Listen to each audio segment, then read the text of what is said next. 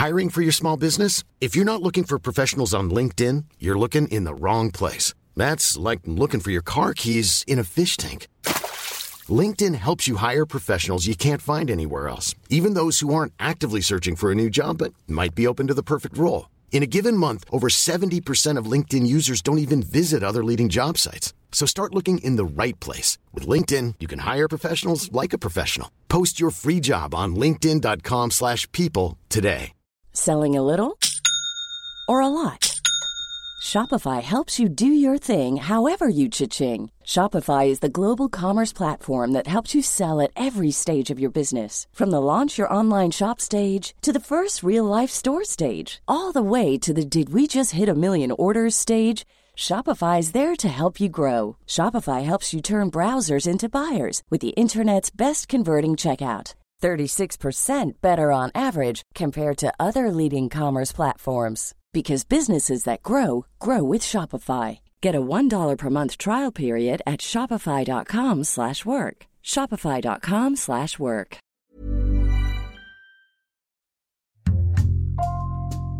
Bonjour, c'est Jules Lavie pour Code Source, le podcast d'actualité du Parisien.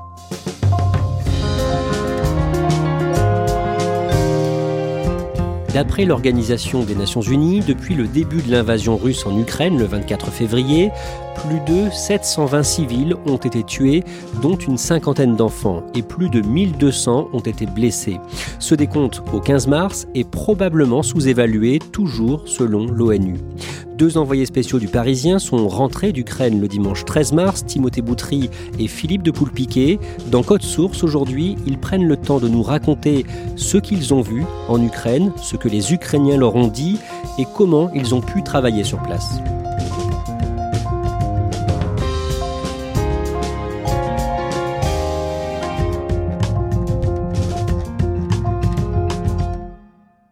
Timothée Boutry, Philippe de Poulpiquet, vous allez nous raconter votre reportage en Ukraine et comme on l'a fait le 8 mars avec euh, Christelle Brigodeau, elle aussi de retour d'Ukraine.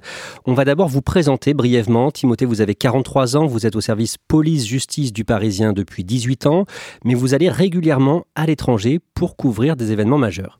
Oui, tout à fait. Dans le cadre de service, on couvre les catastrophes naturelles, les attentats, mais j'ai également couvert euh, différents conflits, que ce soit au Liban en 2006, en Géorgie en 2008, euh, en Libye, les printemps arabes ou la, la guerre au Mali, par exemple. Philippe de Poulpiquet, vous êtes photojournaliste au Parisien, vous avez 49 ans et vous avez couvert plusieurs pays en guerre, Afghanistan, Irak, Libye, Mali ou encore euh, la Centrafrique. Est-ce que vous pouvez nous raconter une situation dangereuse que vous avez vécue?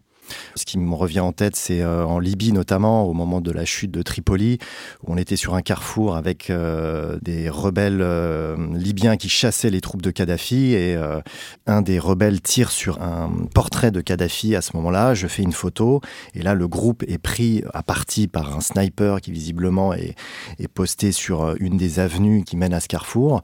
Donc on se couche par terre, les soldats qui sont là crient à la Wagbar. J'entends là pour le coup, on entend, hein, c'est vraiment un son particulier, les balles qui sifflent et ces impacts sur le sable qui sont assez proches.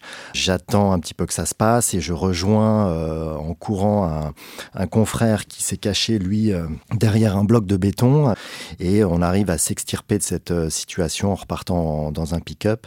Dans ce genre de cas, on se dit que tout simplement qu'on a été trop proche et qu'on a peut-être fait une erreur. Quand Vladimir Poutine lance l'offensive sur l'Ukraine dans la nuit du jeudi 24 février, Philippe de Poulpiquet, vous, vous êtes déjà sur place dans l'est du pays, dans la région du Donbass, avec Christelle Brigodeau à ce moment-là. Timothée Boutry, euh, vous, vous partez en Pologne le lendemain, le vendredi 25, et sur place, dans la ville frontière de Korsova, vous voyez des femmes, des enfants qui sont obligés de fuir leur pays. Oui, c'est le début de l'exode des Ukrainiens euh, qui fuient la guerre, évidemment. Et là, c'est un poste frontière automobile, si je puis dire. Enfin, c'est une grande route, c'est au bout d'une autoroute. Et là, je vois des gens qui ont bah, tout, emporté tout ce qu'ils pouvaient. Euh, ils ont mis trois valises, euh, des femmes, des enfants. Les hommes ne peuvent pas quitter le pays parce que ils doivent rester pour combattre. Et donc voilà, c'est vraiment le fracas de la guerre et ce chaos et cette vie qui change en 24 heures. Vous rencontrez aussi des hommes qui, eux, font le chemin inverse, qui veulent rentrer dans leur pays pour le défendre. Oui, j'étais à Przemyśl, qui est la grande ville près de la frontière en Pologne. Et euh, effectivement, il y avait des Ukrainiens qui ont été surpris par la guerre alors qu'ils étaient soit en déplacement professionnel, soit tout simplement en vacances et qui ont envie de revenir. Alors, des hommes pour combattre, me disent-ils, ou des gens tout simplement, des familles pour dire bah, nos enfants, souvent grands, hein, étaient restés sur place parce que nous, on s'était déplacés. Ils sont avec des amis ou avec les grands-parents et on veut retrouver notre famille. On a été surpris par ce conflit à ce moment-là. Timothée Boutry, vous essayez d'entrer en Ukraine, mais visiblement ce n'est pas possible par le train, c'est ça? De Przemyśl en Pologne, là où vraiment euh, grosse solidarité qui s'est mise en place. Il y a un train qui partait pour Lviv, la grande ville de l'ouest ukrainien. Le train est parti, mais euh, sans passagers finalement, parce qu'il a été rempli d'aide humanitaire. Du coup, je suis resté une soirée de plus en Pologne. Et euh, le lendemain, avec des confrères photographes étrangers que j'avais rencontrés sur place, on est passé tout simplement en stop. En fait, on s'est mis au poste frontière de Medica, côté polonais. Là, on a été pris par une camionnette conduite par un hispano-ukrainien. Et il nous a embarqués, on a pu passer la frontière comme ça. Il nous a déposés à quelques kilomètres de Lviv. Et à Lviv, la grande ville de l'ouest de l'Ukraine, la situation est calme, mais vous racontez dans le Parisien comment les hommes et les femmes se mobilisent premier reportage que je vais faire, c'est dans la bibliothèque de la ville, de Lviv, dans le quartier historique, et euh, à l'intérieur, des étudiants, des étudiantes confectionnent des filets de camouflage. Vous savez, c'est ce qu'on met sur euh, les chars pour les masquer euh, des avions. Et donc, on est sur une confection totalement artisanale. Hein, voilà, il y a des habits qui sont déchirés, et puis ces jeunes hommes, ces jeunes femmes les cousent sur les filets. Et à un moment donné, il y a un jeune homme qui s'installe au piano. Lui vient de Kiev, en fait, c'est un pianiste professionnel, et il commence à jouer l'hymne ukrainien. Et là, tout le monde s'arrête et tout le monde se met à, chanter l'hymne ukrainien. Et à la fin de l'hymne, euh, tout le monde se met à crier euh, gloire à l'Ukraine, l'Ukraine vaincra. C'est un cri de ralliement et euh, de cette société qui veut défendre son pays.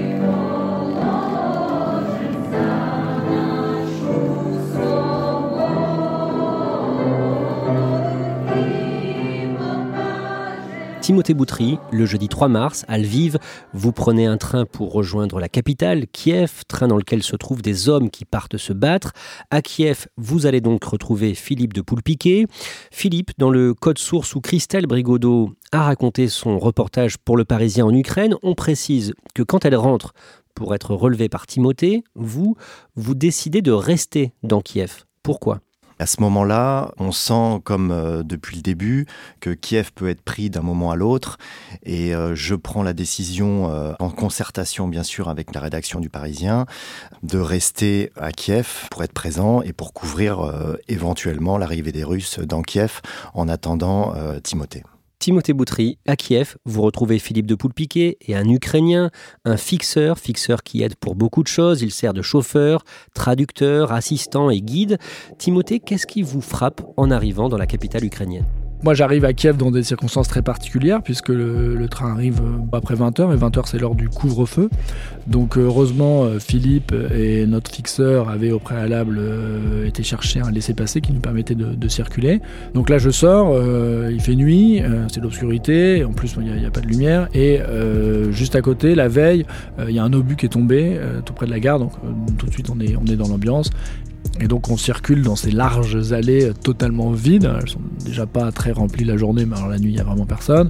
On traverse la place Maïdan où il y a des checkpoints, un contrôle très euh, strict à cet endroit-là. C'est une ambiance surréaliste, très inquiétante et j'en avais pas beaucoup de doutes, mais je suis vraiment dans la capitale d'un pays en guerre. Le vendredi 4 mars, vous faites un reportage dans une maternité de Kiev. Dans cette maternité, parmi les nouveau-nés, il y a un tout petit bébé, une petite fille d'à peine 1,5 kg. Alors cette petite fille, elle est née avant la guerre en fait. Elle est née très grande, prématurée, donc elle est en couveuse. Sauf que euh, ce que nous explique le, chef du service de réanimation néonatale, c'est que euh, ils ont dû déplacer euh, leur service au rez-de-chaussée pour des raisons de sécurité et que les branchements sont pas adaptés en fait. Que la salle est pas adaptée. C'est des branchements qui datent de l'époque soviétique et il me dit bon, on a dû faire un bidouillage pour l'approvisionnement en oxygène. Enfin voilà, système D, puisque évidemment Désormais, tout se fait à l'aune du conflit et des mesures de sécurité. Philippe de Poulpiquet, vous photographiez justement euh, les sous-sols où euh, chaque nuit, pour des raisons de sécurité, les mères et les bébés euh, sont mis à l'abri. À quoi ça ressemble? C'est un sous-sol avec des placards euh, très peu éclairés, euh, qui n'est pas du tout adapté à recevoir des jeunes mamans et des nouveau-nés. Là, je découvre euh, dans des couloirs des mères qui sont seules, d'autres accompagnées de leur mari, donc du père, mais beaucoup sont seules. Une d'entre elles, d'ailleurs, était en larmes en nous racontant que son mari était dans la ville de Irpin, qui était bombardée à ce moment-là, et qu'elle était avec sa fille aînée. Elle avait pas de nouvelles, et elle venait d'accoucher, moment euh, assez terrible et bouleversant. Le même jour, vous allez euh, aussi voir ce qui se passe justement euh, à Irpin, une ville de 60 000 habitants dans la banlieue ouest de Kiev. D'abord, Timothée Boutry, le pont qui mène à cette ville a été détruit par les Ukrainiens dès le début de la guerre. Oui, oui, c'est une mesure tactique, euh, disons, qui, vise à se prémunir d'une avancée trop rapide des blindés russes. Donc, euh, c'est assez classique dans un conflit. On détruit soi-même les ponts euh, et les voies de circulation vers la capitale. Et sous ce pont, en fait, ce pont éventré, au milieu du cours d'eau, il y a des planches qui ont été mises. Et là, bah, c'est un, un, flot ininterrompu de femmes, d'enfants, de personnes âgées qui fuient les combats, les bombardements et qui nous décrivent une situation très difficile avec cette peur des bombardements et une raréfaction des, des vivres, sachant dans l'autre sens, parce qu'il y a encore des gens qui restent dans la ville, il y a encore euh, aussi cette solidarité qui s'organise avec euh, des vivres, des couches qui passent euh, vers la ville d'Irpin. De l'autre côté du pont, on voit euh, des voitures qui font des allers-retours. Euh, on appelle ça les, les go fast du coup, qui roulent extrêmement vite pour éviter euh, d'être bombardés ou d'être pris à partie par des éventuels snipers qui peuvent être là sur la route. C'est des voitures qui partent bénévolement chercher les réfugiés qui souhaitent partir. Ils foncent jusqu'au pont où là, des gens de la Croix-Rouge, des sauveteurs de la sécurité civile ukrainienne prennent en charge comme ils peuvent ce flot de réfugiés.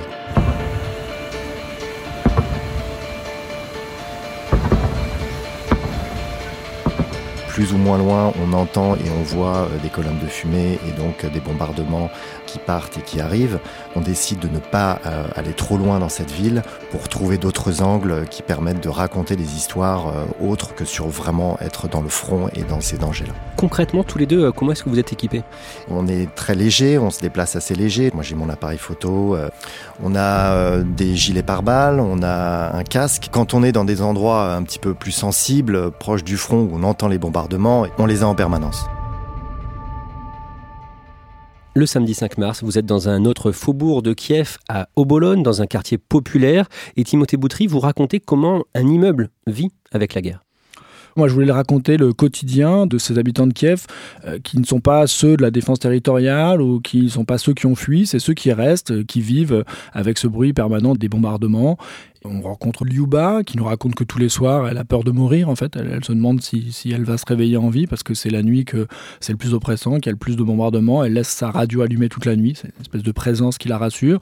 Il y a vraiment tout le quotidien qui est changé et, tout est vécu au prisme de ce conflit. Le 6 mars, vous assistez à une messe orthodoxe dans une église de Kiev, l'église Saint-Michel.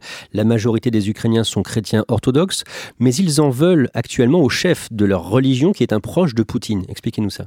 Dans l'Église orthodoxe, il y a deux branches, et je peux dire. Il y a euh, le patriarcat de Constantinople et le patriarcat de Moscou. Au niveau du patriarcat de Moscou, il y a un vrai dilemme parce que le patriarche, Kirill, est un russe qui est très très proche de Vladimir Poutine.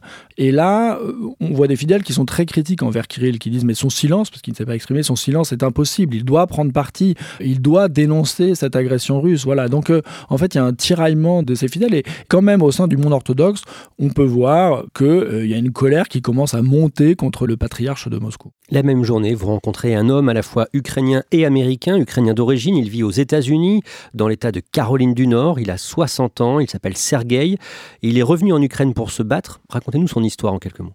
Alors lui, il est né en Ukraine, euh, en Ukraine soviétique. Il a été membre de l'armée rouge, donc euh, l'armée euh, soviétique. Puis, peu avant la chute de l'URSS, il a décidé de fuir le pays, de demander l'asile politique qu'il a obtenu aux États-Unis. Donc il a eu sa vie aux États-Unis, il a fait des business.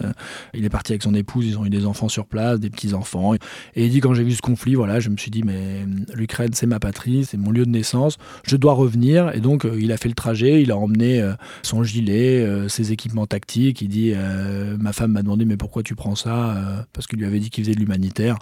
Évidemment, elle n'est pas dupe de, ce qu'il est parti faire et il a été intégré à la défense territoriale et euh, il nous explique qu'il coordonne un petit groupe qui mène des actions sur le terrain. Le lendemain, le 7 mars, Timothée Boutry, vous apprenez qu'un tir de mortier a décimé une famille à la sortie d'Irpine, devant une église et une statue à la mémoire des victimes de la Seconde Guerre mondiale, un endroit où vous étiez tous les deux précisément l'avant-veille. Ben, en fait, il y a un obus de mortier qui est tombé, euh, vraiment pile à cet endroit-là, qui a tué 9 personnes, dont deux enfants. Il y avait des, journalistes qui étaient présents à ce moment-là, qui ont saisi cette scène. Euh, il y a une photo qui a fait la, une de la presse américaine, euh, avec les, corps de ces jeunes victimes. Voilà, c'est vrai que quand on y était, on pouvait se sentir en sécurité, c'est un grand mot, mais euh, on entendait évidemment le, fracas de l'artillerie, mais on se disait que de ce côté-là, bon bah, il y avait vraiment une fuite de civils. Enfin, on, est totalement sur une cible civile. En fait, on est vraiment sur un espèce de corridor par lequel passent tous les réfugiés qui fuient euh, Boucha, Irpin. Et là, euh, vraiment, on, se dit surtout que, bah voilà, c'est assez terrible qu'un obus soit tombé à cet endroit-là, parce que mécaniquement, il devait tuer des civils, et c'est ce qui s'est produit. Après ce bombardement meurtrier, vous décidez de revenir sur place au niveau de ce pont détruit à Irpine et vous assistez à l'évacuation de dizaines de personnes âgées qui vivaient encore dans la ville. Je vois tout de suite qu'il y a beaucoup plus de monde, qu'il y a un flux euh, vraiment ininterrompu. Et là, ce qui est frappant, c'est qu'en effet, ce sont des vieillards, des vieilles dames qui sont portées à bout de bras, euh, des chaises roulantes. C'est plus une évacuation d'enfants et de femmes, c'est que des vieillards qui sont aidés par euh, la sécurité civile. Donc faire ces, photographies, c'est on essaye de le faire avec le plus de discrétion possible, de pudeur. Sur la fin, on arrête de faire des photos. Euh, et à un moment donné, on voit un, vieil homme, donc euh, moi je m'arrête de faire des photos et évidemment on, l'aide à, porter ses bagages, on l'aide à, traverser cette, rivière avec Timothée. Euh, on le laisse de l'autre côté du pont, il nous dit qu'il va attendre sa, fille, il sait pas où elle est. Et très modestement, on essaye d'aider ces gens qui fuient Irpine. Les soldats russes intensifient leurs attaques contre les civils en Ukraine. À Irpin, dans la banlieue de Kiev, des Ukrainiens tentent d'atteindre à pied sous un barrage d'artillerie les bus qui vont les évacuer vers la capitale. Le jeudi 10 mars, vous descendez dans le sud du pays en voiture à Mykolaïv, une ville considérée comme stratégique car elle mène à un port important, Odessa, l'un des plus grands ports de la mer Noire. Timothée Boutry, Mykolaïv est durement touché par les bombardements russes. Oui, c'est une ville pour le coup stratégique, puisque c'est à 130 km euh, à l'est d'Odessa, donc euh, quasiment au bord de la mer Noire, et c'est vraiment le verrou euh, d'Odessa. C'est-à-dire que si Mykolaïv est prise, alors vraiment l'armée russe, les blindés, peuvent déferler vers, vers Odessa, qui est le poumon économique de l'Ukraine. Et là, il y a d'intenses bombardements, des civils qui sont pris pour cible, et là, vraiment, quand on est à Mykolaïv, on entend euh, le bruit de l'artillerie vraiment très fort, on sait que les combats sont pas très loin. Le gouverneur de la ville nous dit bon bah ils sont à 10 km ou 20 km voilà. Vraiment les forces russes sont très proches. Vous vous rendez dans un quartier pavillonnaire de Mykolaïv où les maisons ont été détruites par les bombardements. Philippe de Poulpiquet, vous prenez des photos à l'intérieur de l'une de ces maisons éventrées. Je rentre dans le jardin de cette maison et euh, là je passe une fenêtre complètement ouverte et euh, de l'autre côté euh, s'ouvre ce paysage complètement dévasté de ce quartier et je fais cette photo. Sur une des tables de nuit, il y a un portrait de, de jeunes mariés, il y a des tableaux, un lustre qui est toujours en place et tout autour est totalement dévasté à part aussi quelques plantes vertes qui sont là, intactes également. Et c'est un, un, paysage et une vision vraiment de cataclysme euh, et de destruction totale de ce quartier. Timothée, un homme, un certain Vitali, 44 ans, vous raconte comment, quelques jours plus tôt, le lundi, il a cru mourir avec euh, sa femme et avec sa fille de 6 ans. Oui, il raconte que bah, y a eu ce, raid, euh, donc ces projectiles qui sont tombés sur le quartier. Et en fait, avec sa, femme et, leur fille, ils ont réussi à se réfugier dans l'abri qui est situé dans le garage. En fait, cet abri, c'est une trappe, il y a une petite trappe et il y a un trou circulaire, un trou profond, et au fond duquel ils ont mis deux matelas, une peluche pour leur fille. Et il dit voilà, 10 secondes près, on était mort. Puis il y a une seconde frappe. Il dit, mais là, à 5 secondes près, on était mort. Et après, ils ont fui en courant vers la forêt, puisque c'est un quartier périphérique de, de et ils ont été se réfugier dans la forêt. Et lui, là, Vitali, il était revenu pour la première fois chez lui euh, pour un peu constater les dégâts. Et c'est vrai que voilà, devant chez lui, il y a un cratère, que la maison de son voisin est totalement détruite, façade arrachée, euh, euh, toit déglingué. On voit qu'il y a déjà des, gens qui sont à pied d'œuvre pour essayer de réparer le système électrique. Et lui, il nous dit, je reconstruirai ma maison, je ne veux pas partir. Voilà, c'est un discours qu'on entend beaucoup, chez les victimes de, de ce conflit. Après ce reportage, l'armée ukrainienne vous propose avec euh, d'autres journalistes d'aller visiter l'aéroport de la ville que les Ukrainiens viennent de reprendre aux Russes. Oui, évidemment, euh, un aéroport, c'est stratégique. Il y a eu des combats assez âpres pour euh, prendre euh, cet aéroport. Les Russes l'ont pris, les Ukrainiens l'ont repris. On voit sur la route, il y a des traces de passage de blindés. On voit aussi un, impact d'obus. et là, effectivement, les Ukrainiens nous emmènent en convoi. il y a des militaires qui sont sur place, d'autres qui arrivent et ils sont effectivement aux aguets parce que les troupes russes sont vraiment très proches. Là, on voit des gens avec des jumelles ou en position de tir, ce qu'on ne voit pas vraiment à l'intérieur de la ville. Là, on est vraiment euh, quasiment sur le front euh, de ce conflit. Et vous vous dites que c'est dangereux? Ah, on se dit que potentiellement on peut être une cible parce que on est très repérable. Il y a des militaires, euh, voilà, même si on indique sur nos véhicules qu'on est membre de la presse. malheureusement, l'histoire prouve que c'est pas toujours un excellent bouclier. Philippe, à un moment, vous voyez quelque chose de suspect par terre? Je vois un espèce de fil qui euh, pourrait euh, ressembler à un piège en fait, comme moi je l'ai appris et euh, sur ce genre de terrain et on découvre des restes de combat, des douilles. On se dit que l'aéroport peut être miné, peut être piégé. Donc ce fil, effectivement, je, dis attention, il y a ce fil, marchez au-dessus.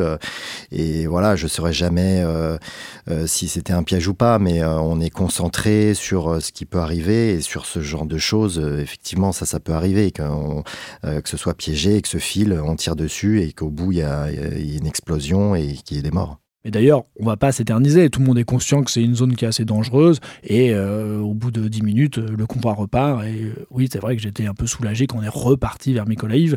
D'une manière générale, on s'éternise jamais. En fait, voilà, l'idée c'est quand même de, faire les reportages, d'être efficace et, et de pas s'éterniser. Timothée Boutry, Philippe de Poulpiquet. Pendant ces journées-là, vous dormez à Odessa, dans le port d'Odessa, sur les rives de la mer Noire, et cette ville, connue pour être une ville de culture, d'art, d'histoire, se prépare à se battre. Oui, c'est vraiment une atmosphère assez curieuse. Odessa, euh, une atmosphère un peu étrange, bizarre, craintive. Euh, les Russes sont pas très loin, mais sont pas encore là.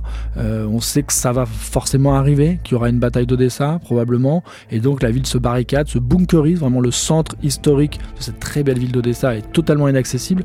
On n'a pas accès à, l'opéra, on n'a pas accès aux fameux escaliers Potemkin.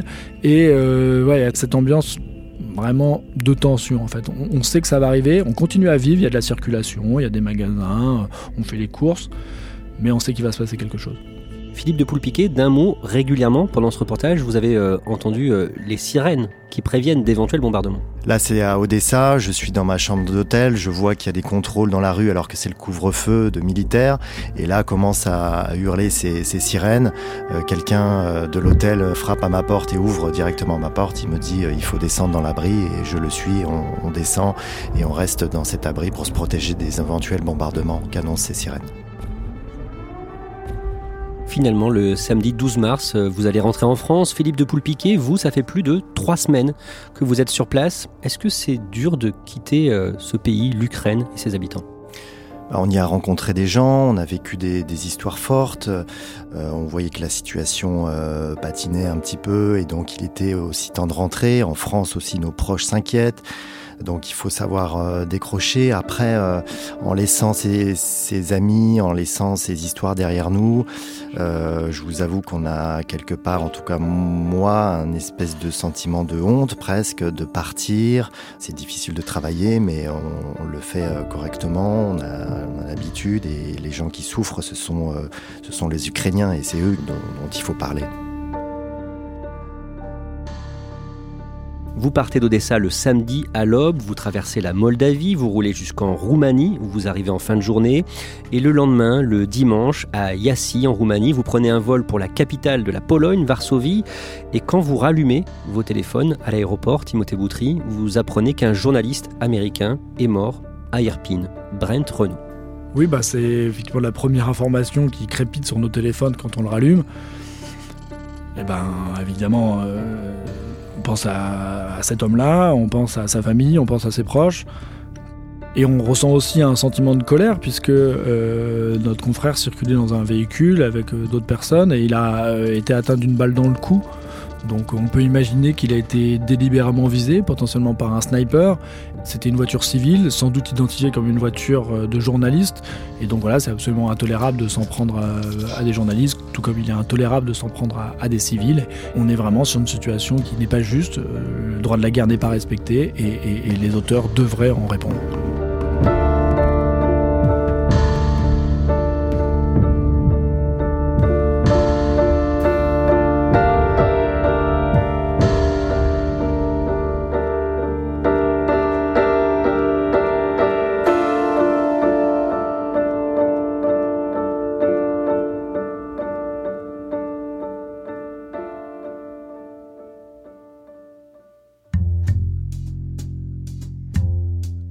Merci Timothée Boutry, Philippe de Poulpiquet. Je précise que vos reportages, textes et photos sont toujours bien sûr disponibles sur leparisien.fr.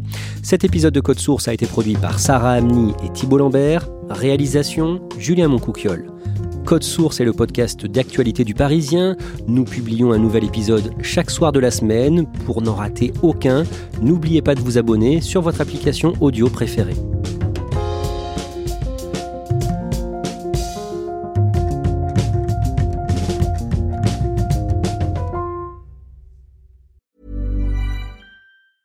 Want truly hydrated skin? Meet Osea's Body Care Breakthrough Hyaluronic Body Serum. It's clinically proven to increase hydration by 161%. It's lightweight, fast absorbing, and delivers 24 hours of hydration for silky smooth skin without any sticky afterfeel.